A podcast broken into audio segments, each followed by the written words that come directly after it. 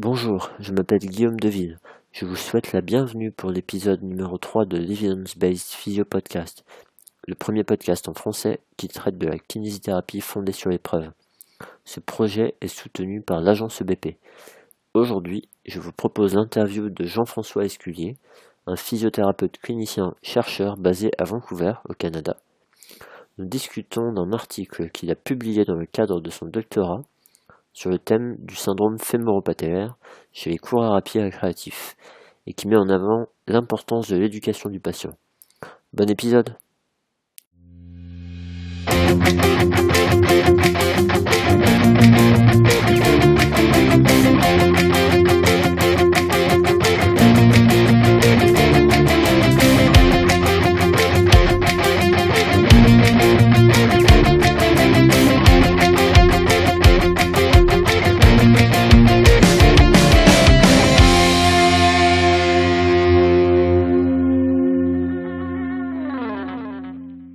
Bonjour à tous. Euh, alors aujourd'hui, on a la chance d'être avec euh, Jean-François Esculier qui euh, a accepté de nous parler d'un article qu'il a publié récemment. donc salut Jean-François. Bonjour Guillaume. Comment tu vas?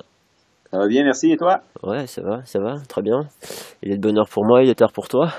Oui, exact. Voilà, donc comme on disait tout à l'heure, je m'excuse auprès de tout le monde à propos des oiseaux. Je suis obligé d'être dehors pour faire le podcast. Alors s'il y a un peu de bruit d'oiseaux, euh, bon ben c'est normal. Faudra pas s'inquiéter. J'espère qu'on nous entendra quand même. Euh, alors, donc, est-ce que tu peux te présenter euh, à nous, s'il te plaît? Oui, d'accord. Donc, comme tu disais, Guillaume, mon nom est Jean-François Esculier. Je suis physiothérapeute canadien formé au Québec. Et euh, maintenant, j'habite à Vancouver. Donc, j'ai fait, euh, j'ai fait mon, diplôme en physiothérapie à Ottawa, qui est la capitale canadienne. Ensuite, j'ai, euh, j'ai travaillé en cabinet privé à Québec, la ville de Québec, pendant quelques années. J'ai fait ma maîtrise et mon doctorat en recherche à l'Université Laval, qui est située à Québec. Et, euh, et, suite à ça, je suis allé euh, où je suis actuellement à Vancouver. Donc, je fais un, des études de postdoctorat à Vancouver. Euh, mon sujet de recherche principal, c'est la course à pied et les pathologies au genou. Donc, j'ai fait euh, quelques études sur le syndrome fémoro-patellaire en particulier. Et euh, maintenant, les études qu'on débute à Vancouver sont sur le sujet de l'arthrose au genou et la course à pied. Euh, donc ça c'est pour mon euh, un peu mon passé académique. Euh, sinon d'un point de vue d'un point de vue professionnel aussi, je suis vice-président et directeur de la recherche et développement à la clinique du coureur. Euh, et, et j'enseigne la formation de la clinique du coureur, nouveauté dans la prévention des blessures en course à pied depuis maintenant six ans, donc depuis 2011. Et, et voilà, donc je me promène dans différents pays pour enseigner tout ça. Ouais, super. Mais on, puis on a eu la, chance de t'avoir en France déjà pour, euh, pour donner des cours. Oui, certainement. Donc, euh, c'est arrivé à quelques reprises où euh, j'ai eu la chance d'aller d'aller en France, entre autres au JFK et à enseigner pour la clinique du coureur. Ouais.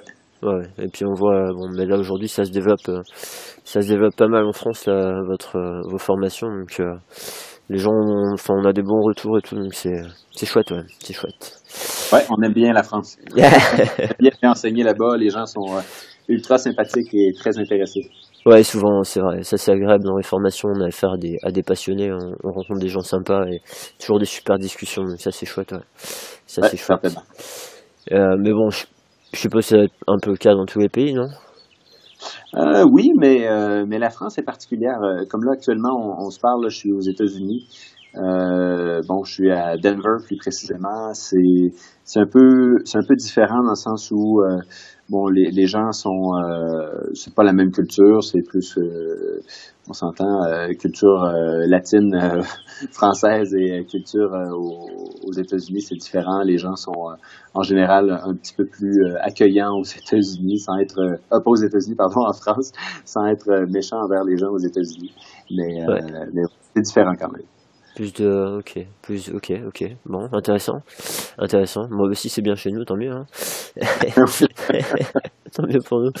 Ok, bon, alors, tu m'avais envoyé euh, ton article là, que vous avez fait paraître dans le BGSM. Alors, est-ce que tu peux me, me présenter, euh, m'introduire cet article, s'il te plaît? Ouais. Alors, euh, l'article, comme tu dis, Guillaume, dans le BGSM pour British Journal of Sports Medicine, qui est en fait le la revue la plus, euh, la plus influente dans le domaine de la médecine sportive. Euh, donc, c'était mon projet principal de doctorat. Et, euh, et ce qu'on a fait, c'est un essai clinique randomisé. donc, on, où on répartit les gens dans différents groupes de façon aléatoire pour vérifier l'efficacité de différents traitements pour le syndrome fémoro-patellaire chez les coureurs récréatif, donc les gens qui pratiquent la course à pied euh, d'un point de vue euh, simplement récréatif, pas des athlètes. Et euh, donc ce qu'on a fait, on a recruté 69 coureurs ayant un SFP et, et ces gens-là, on les a répartis en trois groupes. Mais avant de les répartir, on les a évalués en laboratoire. Donc, on a évalué premièrement leur niveau de symptômes, niveau de limitation fonctionnelle avec des questionnaires validés. Et euh, on a évalué aussi leur force musculaire isométrique, donc euh, au niveau des, des, extenseurs du genou, au niveau des muscles fessiers.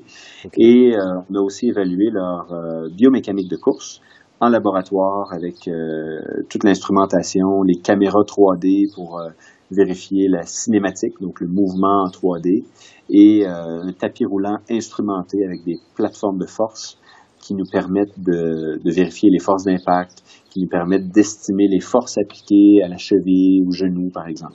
Donc, euh, on a soumis tous ces gens-là à une évaluation.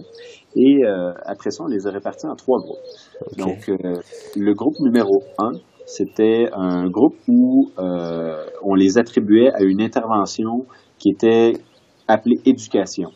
Donc, euh, éducation, c'est quoi? C'est, euh, on faisait finalement, on enseignait la quantification du stress mécanique. Du stress mécanique, ouais. Si, tu, excuse-moi, si tu permets, je, vais juste te couper par rapport à, à, la première partie dont tu viens de parler.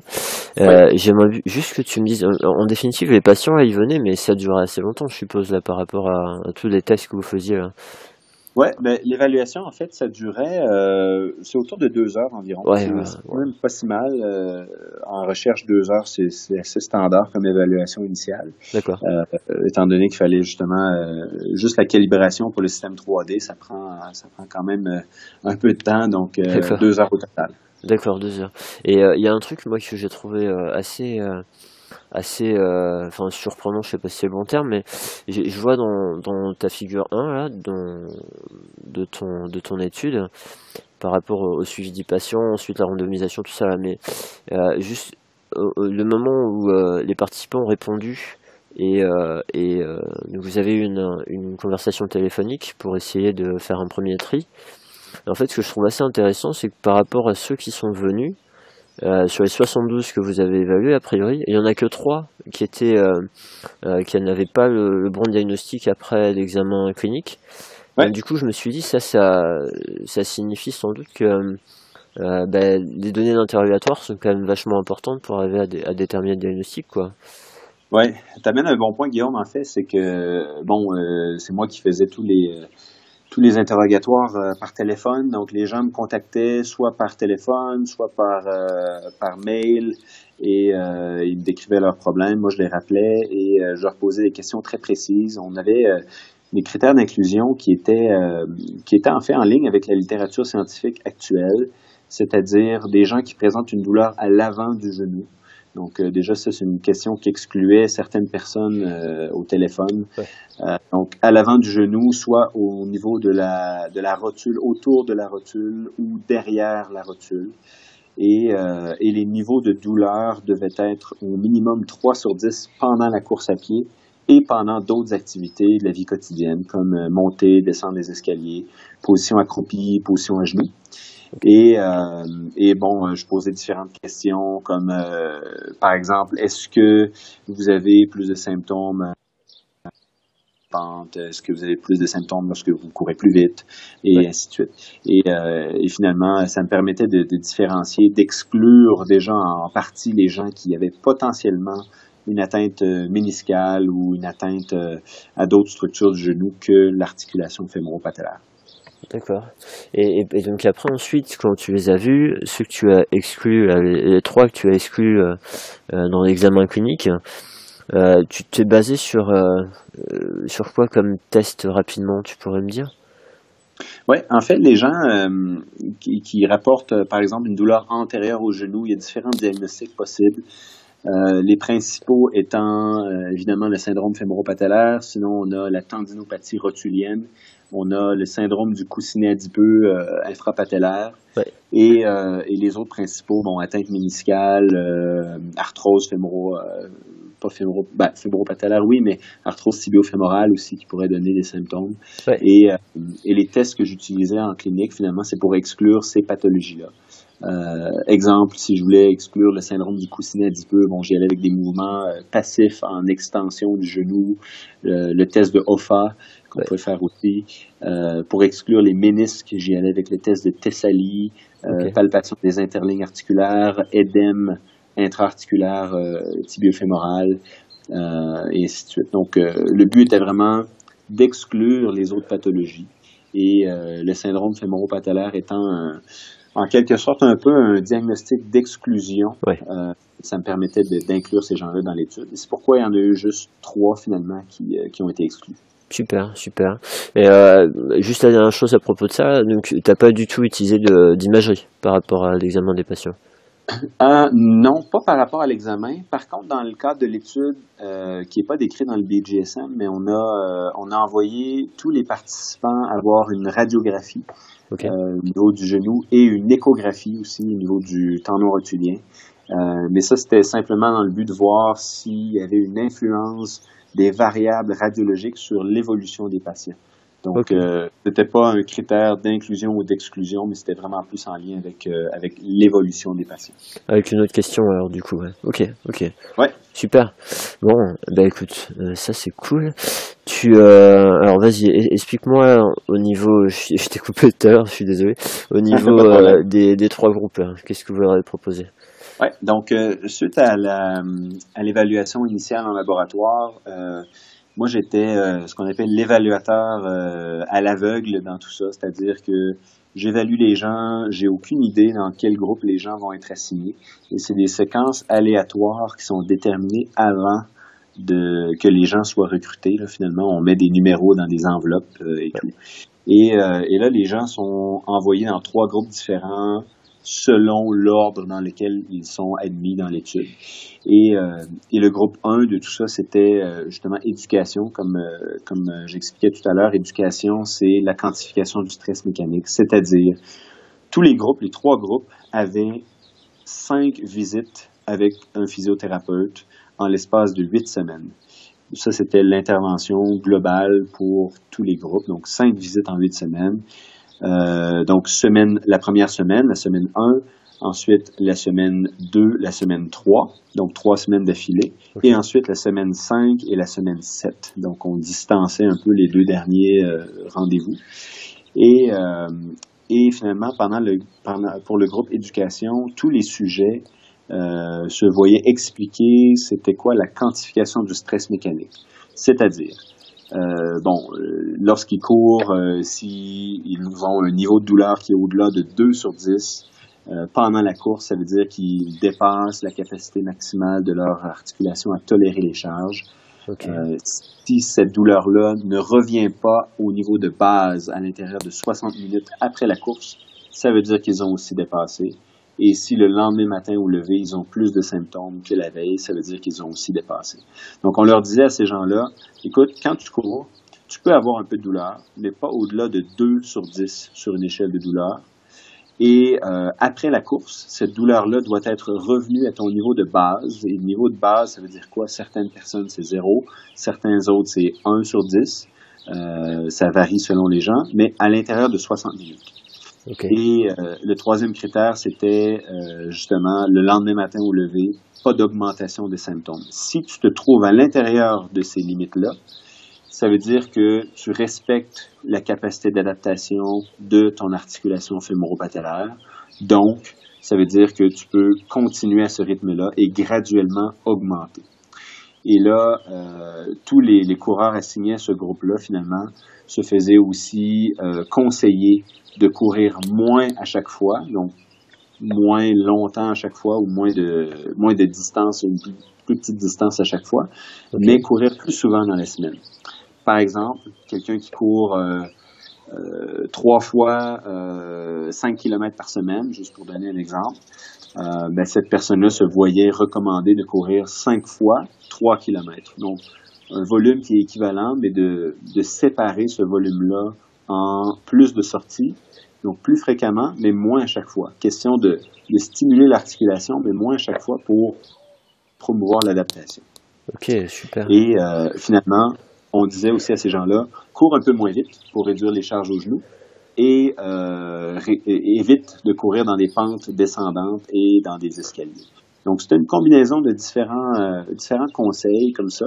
Et euh, les physiothérapeutes qui voyaient les participants écrivait, euh, planifiait un programme d'entraînement pour la prochaine semaine et les participants avaient le droit de modifier, d'automoduler l'entraînement selon leurs réponses, selon les symptômes qu'ils avaient au niveau de leur genou. Ah ouais, super, ça. Avec la bonne, la bonne, les bonnes notions, ils savaient après euh, comment modifier. Ouais, ça c'est vraiment, vraiment intéressant. C'est, j'ai deux petites questions par rapport à ça.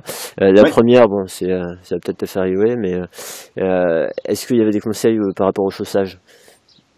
Oui, c'est une excellente question, Guillaume. En fait, euh, la réponse est non. Ah. Euh, il n'y avait pas de conseil par rapport au chaussage euh, pour une, raison assez simple qui n'est pas en lien avec l'étude comme telle, mais plutôt avec avec les, les, variables et tout ça. C'est que bon, c'est une variable confondante de dire, écoute, change tes chaussures ou change pas tes chaussures et ainsi de suite.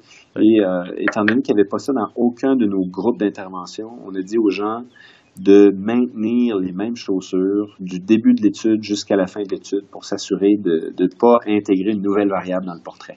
Ouais, ok. Donc il y avait une consigne qui était de ne pas changer les chaussures. Certainement, oui. Ouais, ok, super. Et en fait, ce que je trouve intéressant, alors bon, tu vas nous décrire les autres groupes, mais tu vois, par rapport à ce que tu proposes aux patients, vous avez quand même une, une, une super, euh, une super compliance, une super adhérence au traitement. Hein. Vous n'avez pas eu beaucoup de, de personnes qui n'ont pas respecté les consignes, c'est Ouais. C'est impressionnant. Ah, exact. Ben, c'est assez impressionnant aussi. Euh, j'ai été agréablement surpris. Euh, bon, d'abord, on a eu, euh, globalement, on a eu sept abandons dans l'étude, mais la plupart n'étaient pas en lien avec avec le, programme, quoi que ce soit. C'était plus des contraintes de temps où on a deux personnes qui ont eu des accidents, donc qui n'ont pas pu qui ont pas pu continuer l'étude. Mais en, en général, les gens qui ont poursuivi l'étude, on a eu une adhérence de plus de 90 euh, au niveau des consignes. Donc euh, ça, c'était excellent. On était bien satisfait.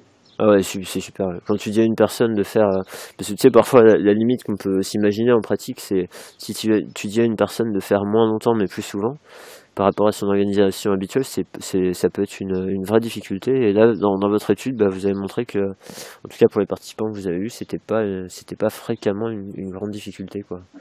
Ouais, non, c'est ça. Et justement, on, on s'assurait aussi de voir euh, finalement si les gens respectaient les consignes ou non, euh, c'est-à-dire qu'on leur prêtait une montre euh, GPS qui, finalement enregistrait tous leurs entraînements et nous, ça nous permettait de vérifier est-ce que les combien de, kilomètres par semaine les gens parcouraient et ainsi de suite. Donc, on a vu que les gens vraiment respectaient les, les consignes.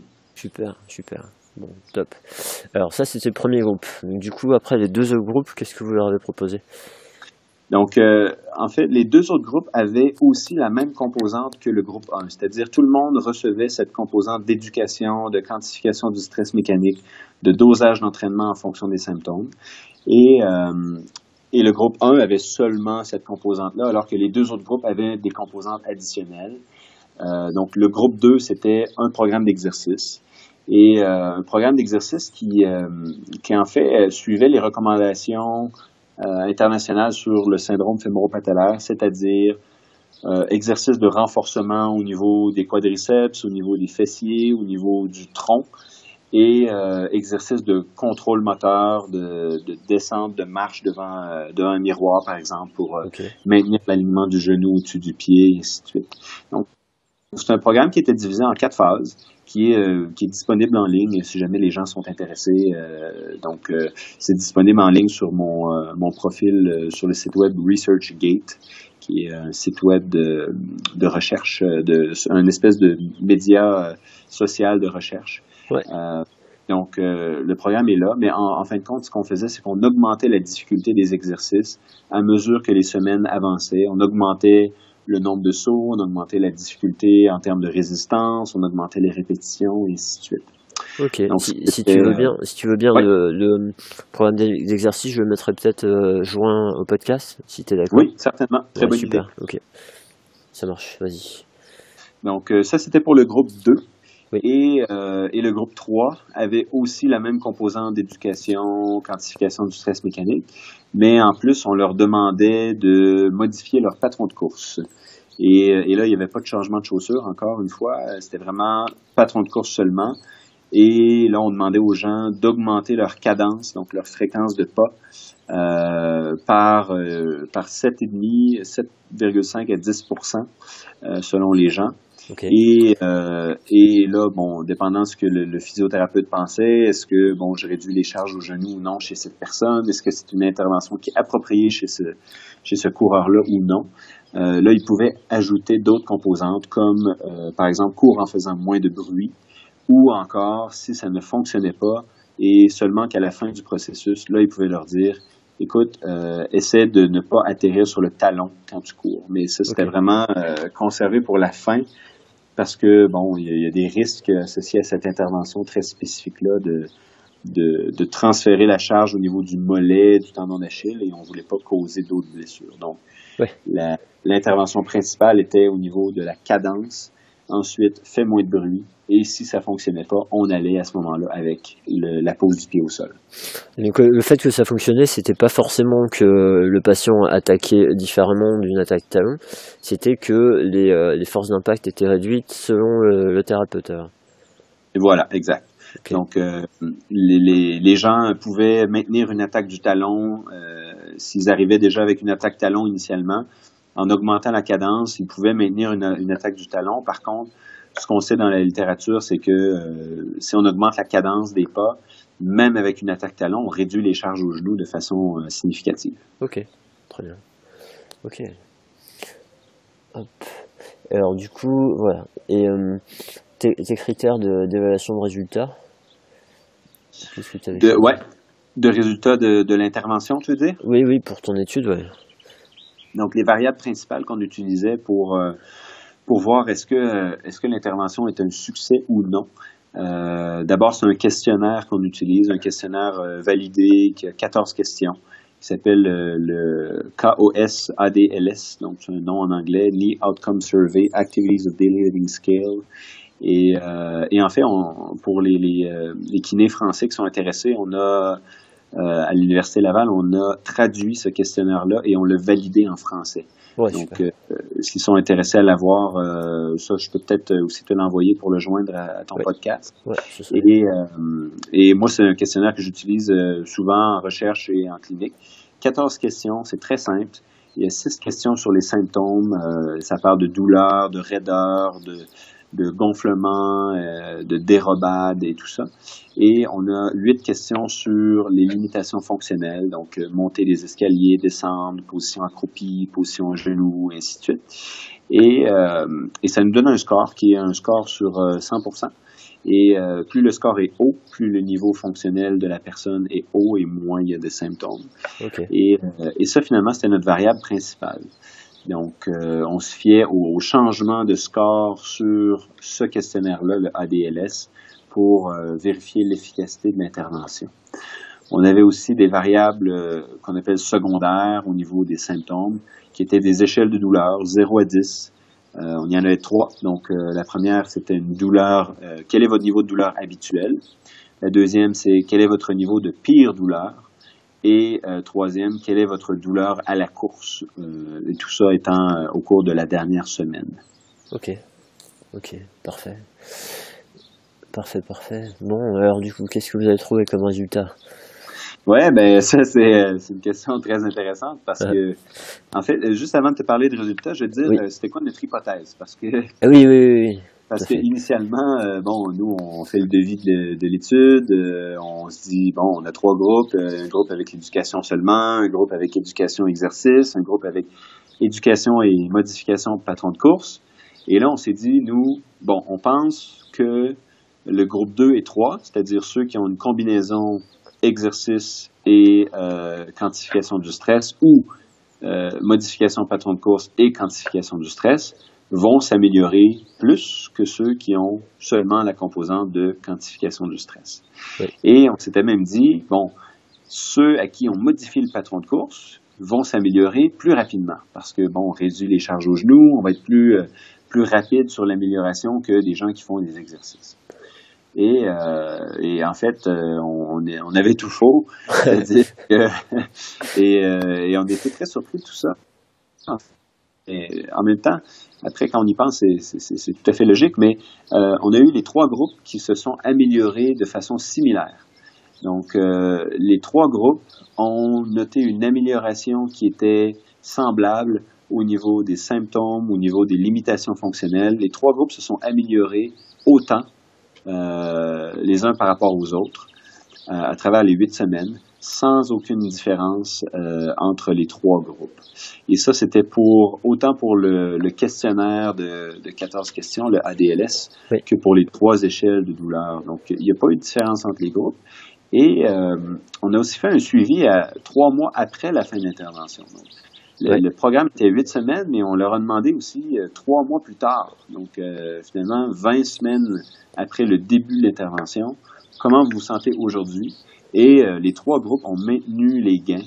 Et euh, encore là, il n'y avait pas de différence entre les groupes. Donc, on était assez surpris, mais euh, finalement, les trois groupes ont évolué de façon favorable et de façon semblable les uns par rapport aux autres. Ouais, c'est vachement intéressant. Euh, du coup, maintenant, je comprends mieux pourquoi vous avez fait des évaluations aussi proches à 4 semaines, 8 semaines.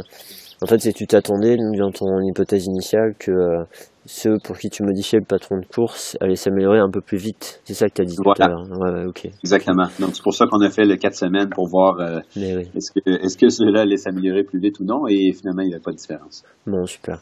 Mais bon, en définitive, cette histoire d'éducation du patient. Euh, bon, c'est pas le seul domaine où ça ressort hein, l'importance de, de cette composante-là et l'importance de qu'est-ce que fait le patient au-delà de nos interventions à nous euh, dans, dans, sa gestion du problème à lui euh, quand il est tout seul quoi. Oui, exactement. Puis, euh, puis par rapport à ça, justement, je vais, je vais peut-être ajouter un petit volet parce que, bon, à ce moment-là, on s'est dit, est-ce que les gens ont vraiment fait ce qu'on leur avait demandé de faire? Ouais. Et, euh, et c'est pour ça qu'on a, on a fait la batterie de tests aussi au laboratoire. C'était pour vérifier est-ce que, est-ce que les mécanismes que, auxquels on attribue normalement les améliorations, est-ce qu'ils ont vraiment été adressés par euh, les programmes en question? Donc, on avait mesuré la force musculaire euh, et euh, on a eu seulement le groupe exercice qui a augmenté sa force musculaire. On, a, on, a, on avait mesuré la biomécanique de course en laboratoire et on a eu seulement le groupe modification patron de course qui ont augmenté leur cadence et qui ont réduit les forces d'impact au sol et les forces au niveau de l'articulation fémoro-patellaire. Donc, les gens ont, vraiment suivi les consignes. Ils ont adhéré euh, à leur programme, à leur groupe euh, assigné, mais ça s'est pas traduit une, une, une, plus grande, une amélioration plus marquée des symptômes et de la fonction. Et là, justement, ta question c'était bon, euh, est-ce que les gens ils font ce qu'ils doivent faire et tout? Et la réponse était oui dans cette étude-là, mais à la lumière de nos résultats, je pense que la composante principale, celle vraiment à prioriser avec ces patients-là, c'est de s'assurer qu'ils euh, comprennent bien la quantification du stress mécanique. C'est de s'assurer qu'ils savent lorsqu'ils en font trop, ils savent de se limiter, ils savent comment modifier leur entraînement en fonction du message que leur genou leur envoie en termes de symptômes. Et oui, ouais, c'est c'est c'est assez chouette ça. Mais alors, tu sais par rapport à en termes de en termes d'analyse un peu un peu critique, là, je vais me faire l'avocat du diable, mais juste ouais. euh, euh, tu sais quand on compare les groupes initialement, on voit qu'il y a des petites différences quand même sur certaines choses. Euh, euh, dans le groupe éducation, la, la, durée des symptômes était quand même euh, relativement plus courte, si j'ai bien bien noté. Et euh, mais il me semble que vous en avez ouais, tenu compte ça, fait, au niveau de l'analyse stats. Oui, en fait, euh, si on regarde, euh, pour ceux qui auront accès à l'article, dans le, tableau 1, on a mis justement les, les, variables initiales entre les groupes parce que, bon, on se doit de comparer, s'assurer que les, les, groupes sont, sont similaires, sont équivalents pour, pour que les analyses soient valides.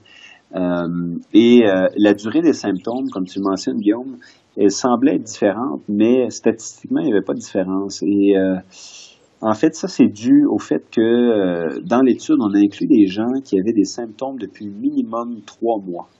Mais euh, on avait des gens qui avaient, qui avaient mal au genou depuis trois mois, puis on en avait d'autres qui avaient mal depuis 15 ans.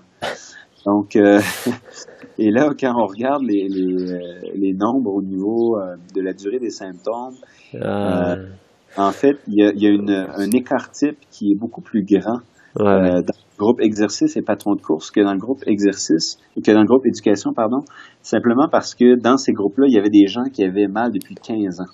Ouais, c'est ça. Et vu que c'est des moyennes, ouais, vu que c'est des moyennes et des. Il n'y avait pas de différence. Mais ouais, c'est moyenne plus ou moins écart type à ce moment-là. Ouais, Donc, la seule variable qui était différente, c'était l'âge. Euh, et là, euh, l'âge entre les groupes, on avait une petite différence. Et euh, je vais garder ça bref parce que d'un point de vue statistique, c'est un peu lourd, mais ce qu'on fait à ce moment-là, c'est qu'on inclut cette variable-là, donc l'âge, dans notre modèle statistique pour voir est-ce qu'elle a eu une influence ou non sur le résultat. Et, euh, et on l'a inclus. Et on a aussi inclus la durée des symptômes parce que dans le processus de révision, on s'est fait poser cette question-là. Euh, et euh, il n'y avait pas de, d'influence de ces deux variables-là sur les résultats. Donc, euh, ça n'a pas influé. Ouais, ok, ça c'est ok, ok. Ouais, effectivement, en fait, la, la question de la durée des symptômes, c'est parce que comme vous avez pris une moyenne en quart type, s'il y a des valeurs extrêmes, ça les dévie vachement, quoi. Il y aurait eu, euh, ouais, euh, éventuellement, vous auriez pris une médiane ou quelque chose comme ça, vous auriez sans doute eu une différence moins, moins importante. Ouais, exactement. parce que selon le nombre de personnes qu'on avait dans l'étude, ce qui est plus approprié à ce moment-là, c'est de, c'est d'y aller avec des moyennes, mais comme tu dis, bon, on était allé avec une médiane, probablement que, que les valeurs auraient été beaucoup plus similaires que, que ouais, les moyennes. Ça n'aurait pas, ça aurait pas attiré l'œil euh, de cette manière-là. ça marche. Ok. Euh, Qu'est-ce que j'avais d'autre à te demander par rapport à ça? Non, non, ça c'était bon. Euh, ici, il y a un truc. Euh, tu sais, à un moment donné, donc, euh, dans, dans la discussion, tu parles de, tu parles de modérateur de traitement. Et ça, c'est un espèce de concept euh, euh, c'est au moment où tu parles du fait de gagner de la force. Et euh, du coup, comme quoi, finalement, bah, ça n'a pas eu d'influence sur, supplémentaire sur les symptômes et, et, et, sur la fonction. Et en fait, du coup, on peut, on ne pouvait pas considérer le fait de gagner de la force comme un, un, un modérateur, un facteur modérateur de l'amélioration clinique. Et alors, j'ai entendu parler plusieurs fois de ces histoires de modérateurs, de modifier, de médiateur, et euh, ça c'est un petit peu flou là. Tu, tu saurais me, me, faire la différence entre euh, ces, ces, ces composantes-là? Ouais, en fait, euh, le, le, point ici, c'est que, bon, je juste faire une petite introduction à tout ça, c'est que souvent on attribue les syndromes, le, le syndrome fémoro-patellaire à euh, le fait d'avoir une faiblesse au niveau des fessiers, par exemple, ou euh, d'avoir une faiblesse au niveau des, des quadriceps.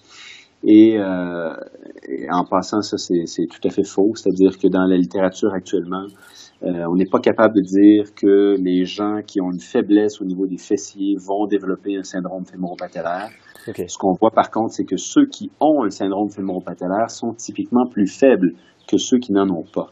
Mais, euh, et ça, ce que ça veut dire, en fin de compte, c'est que euh, il semble que la faiblesse des muscles fessiers euh, soit une conséquence et non une cause du syndrome patellaire. Donc, les gens qui ont mal vont démontrer une faiblesse, mais c'est pas à cause de cette faiblesse-là qu'ils ont mal. Donc ça, c'est un petit, euh, un petit concept qui, euh, qui ressort de plus en plus dans la littérature présentement. Et, euh, et nous, bon, ce qu'on s'était dit justement, c'est que bon, les gens euh, qui, euh, qui ont un syndrome fémoro-patellaire sont plus faibles. Donc, et, excuse-moi, François, cette faiblesse, à ton avis, c'est plus de l'inhibition c'est euh, de la faiblesse musculaire installée? Ouais. en fait, ça, c'est c'est pas. En fait, on n'a pas la réponse à ça actuellement, mais probablement d'une personne à l'autre, ça varie. Puis euh, bon, moi en clinique, je teste des gens qui ont mal au genou, puis ils osent pas euh, pousser contre moi en extension euh, résistée parce que ça leur fait mal. bon, à ce moment-là, c'est plus une, inhibition qu'autre chose. Il y a des gens qui ont une faiblesse à cause qu'ils ont des douleurs depuis depuis dix ans et ils ont développé cette inhibition-là et ça amenait une faiblesse. Donc, je pense que ça varie d'une personne à l'autre, mais mais au final, on peut pas déterminer de façon assez claire. D'accord. Et, euh, et, bon, donc ce qu'on s'était dit, c'est que les gens ayant un syndrome fémoro-patellaire sont plus faibles. Si on leur donne des exercices, ils vont devenir plus forts. Et, euh, et cette augmentation de force-là va être ce qu'on appelle un modérateur d'amélioration. Donc, plus les gens s'améliorent sur la force musculaire, plus ils vont s'améliorer sur les symptômes. Et, euh, et, comme on voit dans les résultats de, de, de cet essai clinique randomisé-là, c'est que euh, les gens dans, il y a seulement les gens dans le groupe exercice qui ont augmenté leur force, mais dans les trois groupes, il y a eu des améliorations qui étaient euh, significatives point de vue symptômes et limitations. Donc c'est pour ça qu'on a dit, ça ne prend pas nécessairement une augmentation de force pour avoir une augmentation, une amélioration des symptômes et de la fonction. C'est pour ça qu'on a parlé de, de modérateur. D'accord, d'accord. Et les, les, c'est quoi la différence avec euh, les, donc les modifier et, et mediator? Ouais, C'est quoi la différence avec modérateur? Ouais, euh, en fait, euh, c'est différent, euh, différents devis d'études. Il y a des prédicteurs, il y a des, euh, c'est des termes techniques, mais en fin de compte, si on veut vraiment déterminer des prédicteurs d'amélioration ou des modérateurs d'amélioration, ça prend différents devis d'études. Les modérateurs, souvent, c'est plus en lien avec euh, euh, qu'est-ce qui était en lien, qu'est-ce qui était corrélé avec une amélioration. Euh, alors que les prédicteurs, c'était des facteurs qu'on a évalués à la base qui, qui ont changé pendant une étude d'intervention et qui ont été fortement corrélés avec euh, avec euh, avec l'amélioration. C'est c'est des, des, des, études différentes tout simplement avec des devis différents. Ouais, d'accord, ok, ok. Ouais, donc ouais, l'intérêt dans les dans les prédicteurs à la limite c'est euh, dans ton examen. bon, s'il y a des gens qui, qui suivent des personnes et qui essayent de faire de la prévention et de, de prévenir la survenue de certaines choses éventuellement. Ouais, voilà, si, jamais, si jamais c'est vraiment possible. C'est ça, si tu évalues la personne, tu dis, bon, cette personne-là, elle a, euh, puis c'est ce qu'on a fait dans des analyses secondaires de, de cette étude-là, c'est pas publié encore, c'est en révision, mais euh, on essayait de voir, est-ce qu'il y a des facteurs dans l'évaluation initiale qui pourraient nous, nous suggérer que cette personne-là va bénéficier d'une intervention euh, comme la quantification du stress mécanique.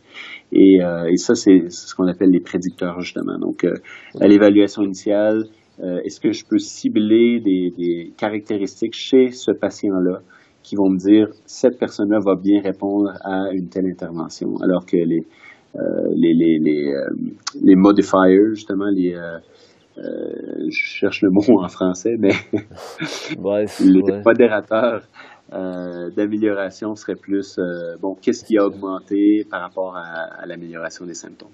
D'accord, ok. Bon, je te remercie sur ce point-là. Euh, une, autre question. Alors, pourquoi est-ce que euh, vous avez, je, suis sûr que tu as une très bonne raison, j'aimerais bien la connaître. Pourquoi est-ce que vous n'avez pas inclus de groupe contrôle, en fait, euh, des gens pour qui il n'y avait pas d'intervention? Ouais, c'est une excellente question. En fait, on s'est fait poser quelques fois parce que, en fait, nous, initialement, c'est ce qu'on voulait faire mm-hmm. dans le projet initial on voulait inclure un groupe qui n'avait aucune intervention et euh, avoir des groupes d'intervention.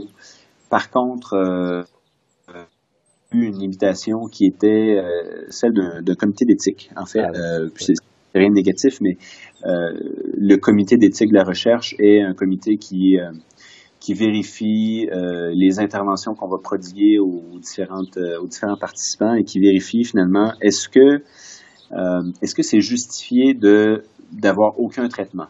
Et, euh, et, selon ce qu'on avait en termes de littérature scientifique sur le sujet, euh, c'était pas justifié de dire de, de, ne donner aucune intervention à ces gens-là, alors que euh, il y a plein d'interventions qui sont démontrées comme efficaces. Et je pense en particulier aux exercices où il y a un fort niveau d'évidence sur euh, l'efficacité des exercices pour le syndrome fémoro-patellaire. Donc, euh, on n'a pas été en mesure d'avoir un groupe qui ne recevait rien du tout euh, à cause de, ça.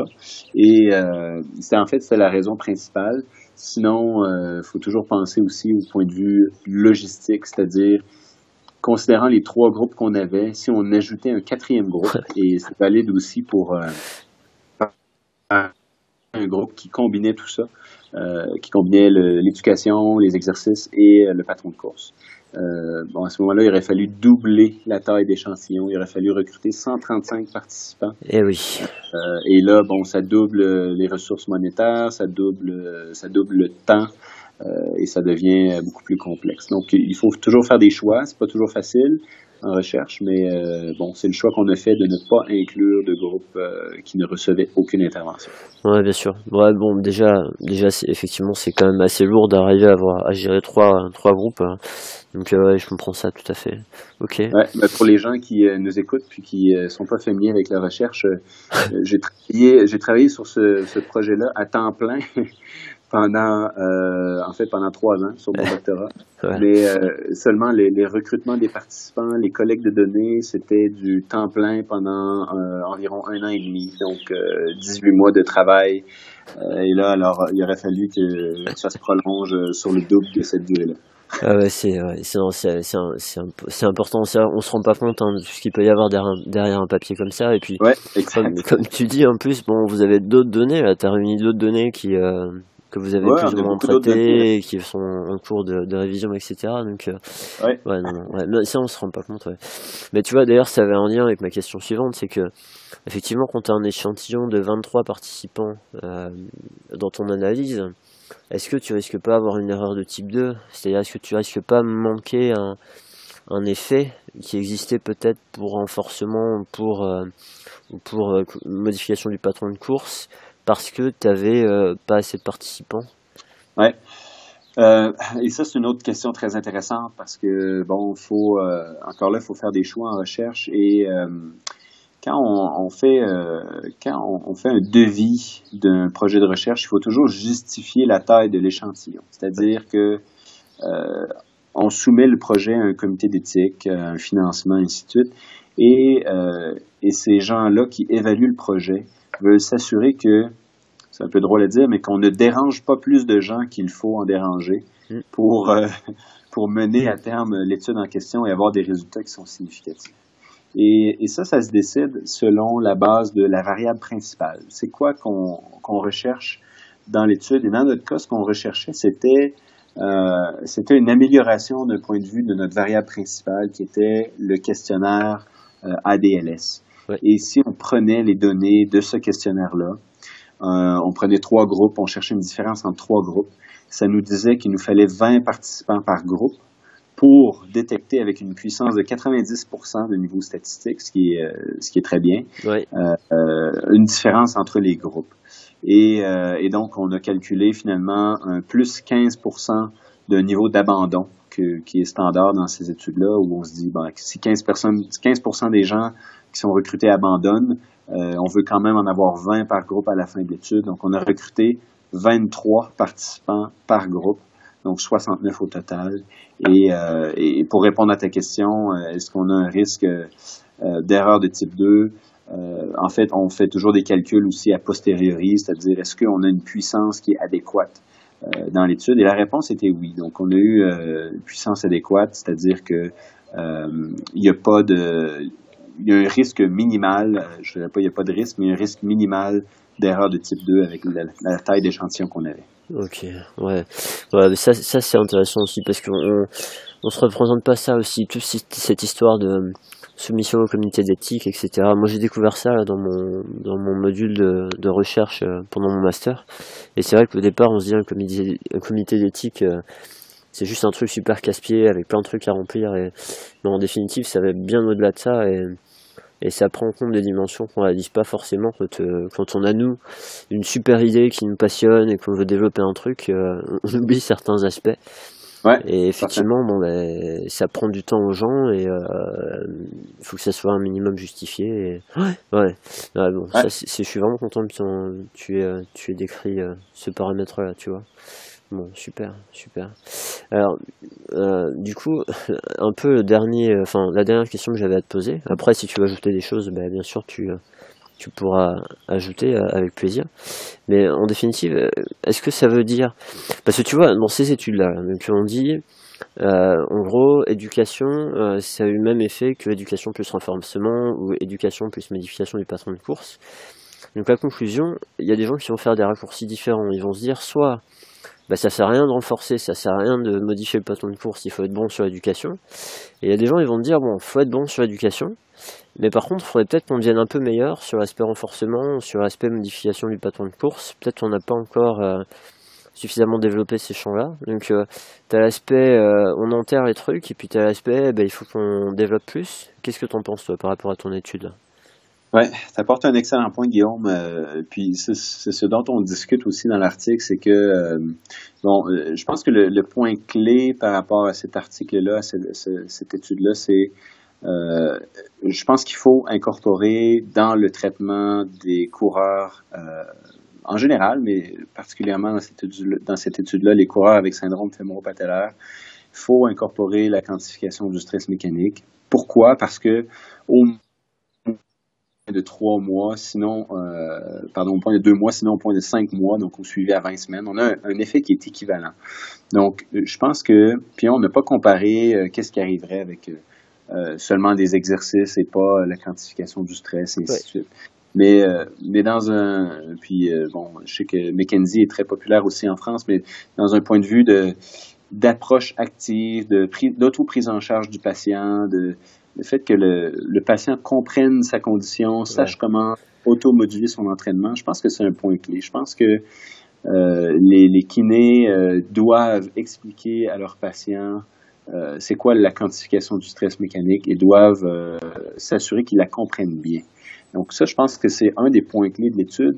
Maintenant, à savoir, est-ce que est-ce qu'il n'y a pas eu de différence parce que euh, on prescrit pas bien les exercices? Est-ce que c'est parce qu'on fait pas bien euh, la modification au patron de course?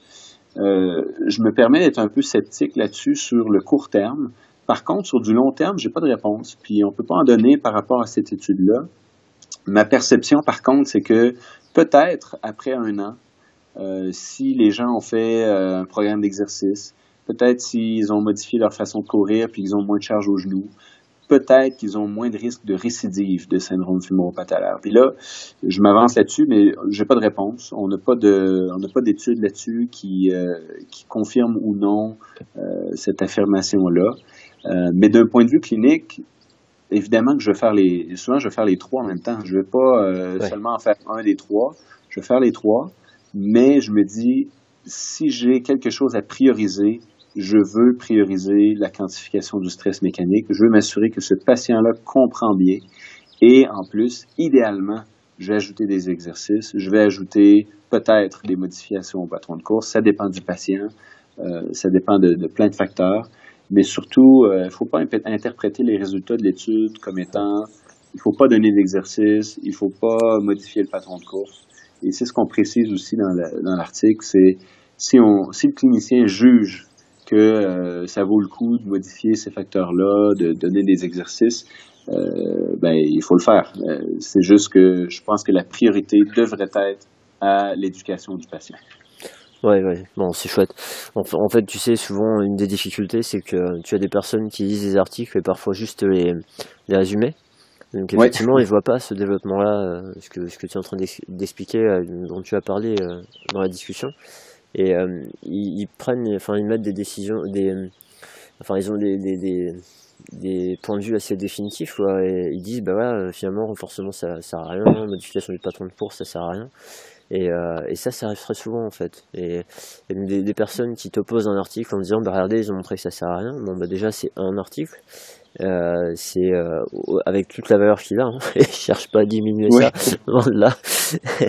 mais mais c'est c'est un article et puis euh, comme tu dis, c'est sur une durée particulière et puis euh, c'est sur un groupe de patients, c'est pas sur un individu. Donc donc bon alors après après comment est-ce qu'on définit pourquoi cet individu-là en bénéficierait plus plus qu'un autre? Là ça c'est une autre question mais mais il faut bien réaliser toutes ces limites-là. Et, donc, du coup, bon, la, question, effectivement, la base, c'est l'éducation. Euh, tu vois, un, truc que je m'étais noté aussi, c'est à un moment donné, par rapport à la charge que représente le fait de faire du renforcement et le fait de faire, euh, de modifier un patron de course, si tu as un patient qui te fait sentir clairement qu'en termes de timing, il va, il va être vraiment en difficulté, etc., de dépenser ton énergie à être vraiment bon sur l'éducation, c'est sans doute en pratique une bonne chose à faire dans un premier temps.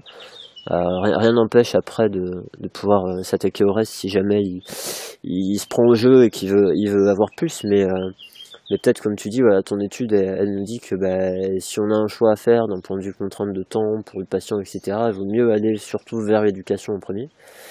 Et, euh, et bon, tu m'arrêtes si je dis des bêtises, hein. mais, mais, mais bon, après, après voilà, c'est cet aspect-là. Ce que j'entends aussi dans ta réponse, c'est que bah, tu as, répondu à, une question, mais ça ne veut pas dire qu'il faut arrêter de, de chercher sur euh, l'intérêt du renforcement et euh, des autres interventions qui n'ont pas montré d'effets supplémentaires là, dans, dans, ton étude. Oui, exact. Puis euh, justement, comme je, précisais aussi plus tôt, c'est que si on regarde toutes les études qu'il y a eu sur les exercices de renforcement pour le syndrome fémoro-patellaire, le niveau d'évidence est très solide. Donc, on a, euh, on a une panoplie d'études qui nous montrent que, euh, puis dans la dernière année et demie environ, là, on a eu cinq revues systématiques, dont une revue euh, Cochrane qui nous dit qu'on a, on a des améliorations significatives des symptômes et, et de, la fonction chez des gens qui font des exercices lorsqu'ils ont un syndrome fémoro-patellaire. Donc, il n'y a aucun doute là-dessus que les exercices sont efficaces. Mais comme tu dis, euh, est-ce que si euh, on a une limitation de temps, on a affaire à un travailleur qui, court pour sa santé, mais qui, a très peu de temps ajouté euh, pour faire un programme d'exercice de façon assidue, moi je pense qu'il faut vraiment prioriser le volet éducation, comme tu dis. Oui, c'est ça. Et tu sais, dans, ces interventions-là, dans ces autres études, parce que comment expliquer la différence de résultats entre, enfin, ce que, ce que montré ces autres études-là, est-ce que tu as retrouvé toi, ce que vous avez retrouvé vous, là, et en fait, est-ce que est-ce que dans les autres interventions, l'éducation du patient associée aux exercices, parce que ça, c'est souvent un facteur qui est pas qui est pas analysé en soi quoi. On, suppose qu'il y a toujours une bonne éducation de fait, mais est-ce que ces, ces patients-là dans les autres études ont perçu une éducation adéquate? Et en définitive c'était ça qui avait le plus d'importance dans le dans l'effet de leur traitement par rapport à je sais pas si c'était comparé à un groupe contrôle à qui on, on donnait pas d'informations ou euh, Enfin, je je connais pas assez bien la littérature sur le sujet pour euh, pour discuter de ça, mais mais tu, et tu sais l'autre aspect aussi, c'est toujours cette cette euh, supposition comme quoi, euh, comme on est des professionnels de santé, on est capable d'éduquer nos patients, les, les, les informer, etc. Moi, mon master, il est branché sur l'éducation et je suis j'ai une sensibilité vers ça. Et en définitive, bah, il y a pas mal d'outils et il y a il y a quand même des, des il y a quand même des, des, compétences à acquérir dans le fait de transmettre de l'information au patient, de vérifier qu'il a bien compris, comme tu disais tout à l'heure. Et ça, ça c'est des choses, on a beau avoir les connaissances, euh, il y a des gens qui arrivent plus ou moins bien, euh, on va dire presque naturellement, mais il y, a, quand même tout un tas de trucs qu'on peut construire derrière. Quoi. Oui, en fait, euh, je, vais simplement répondre à ton premier point pour, euh, pour commencer, justement l'aspect éducation. Euh, si on regarde les études sur le sujet, euh, c'est très vague. Hein, le, terme éducation, c'est en général c'est très vague. Et, comme on, discute aussi encore là dans l'article, c'est que notre notre approche éducation dans cette étude-là était moi ce que j'appelle plus une éducation active. Donc la personne prend part elle-même euh, aux modifications d'entraînement selon euh, son niveau de symptômes. Donc, elle comprend bien et elle applique elle-même les modifications en fonction de comment elle se sent. Il y a beaucoup d'études qui euh, font, euh, qu'ils appellent éducation, où tout ce qu'ils font, c'est qu'ils remettent un petit pamphlet, un petit, vous dites pamphlet, vous, vous dites... un livret, ouais. Un livret, ouais, un livret. Ils remettent un petit livret aux gens puis euh, explicatif qui leur dit bon euh, qu'est-ce que le syndrome fémoro-patellaire et blablabla. Bla, bla. Et pour moi, c'est ça a très peu d'utilité parce que euh, ça manque un peu de, de processus cortical, un peu de, de compréhension, de s'assurer que la personne elle a bien compris ce qu'il faut qu'elle fasse. Et, et dans ces études-là, il y en a certaines qui nous disent bon l'éducation c'est le groupe contrôle, puis ça fonctionne moins bien que des exercices. Et il y en a d'autres, par contre. Euh, il y a un chercheur euh, au Danemark qui s'appelle Michael Ratliff qui fait quelques études là-dessus. Euh, il y en a une très intéressante qui va paraître très prochainement, qui a comparé éducation à éducation plus exercice. Et, et ce qu'ils ont remarqué, c'est que les deux groupes s'améliorent autant. Par contre, exercice s'améliorait un peu plus, mais à condition que les gens soient très assidus sur leur programme. Euh, donc, euh, et leur volet éducation comprenait le livret plus euh, quelques explications. à mon goût, pas assez, pas assez, je dirais, ciblé sur l'approche active avec les patients, mais quand même, ils ont quand même noté des améliorations sur chez ces gens-là qui, qui avaient seulement le volet éducation. D'accord, d'accord, super. Et toi, du coup, par rapport à, par rapport aux personnes, euh, aux intervenants de ton étude là, tu t'étais assuré qu'ils étaient, euh, ils avaient des capacités éducatives euh, suffisantes? Comment, comment t'as géré cet aspect-là? Ouais, bah en fait, pour ceux qui ont suivi les formations de la clinique du coureur, on a, on a quand même des, je dirais des outils qu'on utilise qui, des outils papier par exemple ou, euh, ou euh, graphiques et tout. Et, euh, et les cliniciens qui participaient en tant que, que physiothérapeute pour l'étude étaient mes collègues de travail. Donc c'est des gens très compétents, des gens qui travaillent avec ces outils-là jour après jour, qui les comprennent bien, qui les expliquent bien. Et on a fait quand même des rencontres d'uniformisation des, des, directives avant l'étude et pendant l'étude pour s'assurer que finalement, euh, parce qu'il y avait cinq différents physiothérapeutes qui, euh, qui fournissaient les interventions, donc on voulait s'assurer qu'il y avait une, une standardisation euh, entre les différents professionnels. Alors oui, on s'est assuré de tout ça. Ouais, vraiment bien, bien, super. C'est chouette d'avoir tous ces tous ces détails-là, de voir à quel point t'as as blindé le truc. Et euh, c'est bien. ouais, ouais. Super. C'est beaucoup de travail, mais euh, c'est le résultat est très intéressant. Ouais, puis bon, quand t'investis autant de temps dans un projet pareil, t'as pas envie d'avoir des, des résultats où euh, t'as des choses que t'as pas trop contrôlées, etc. Il faut, enfin, il faut mettre ce qu'il faut pour pas se dire après j'ai fait ça pour rien, quoi. Donc. Euh... Exactement. Ouais, il n'y a aucune étude qui qui est sans faille.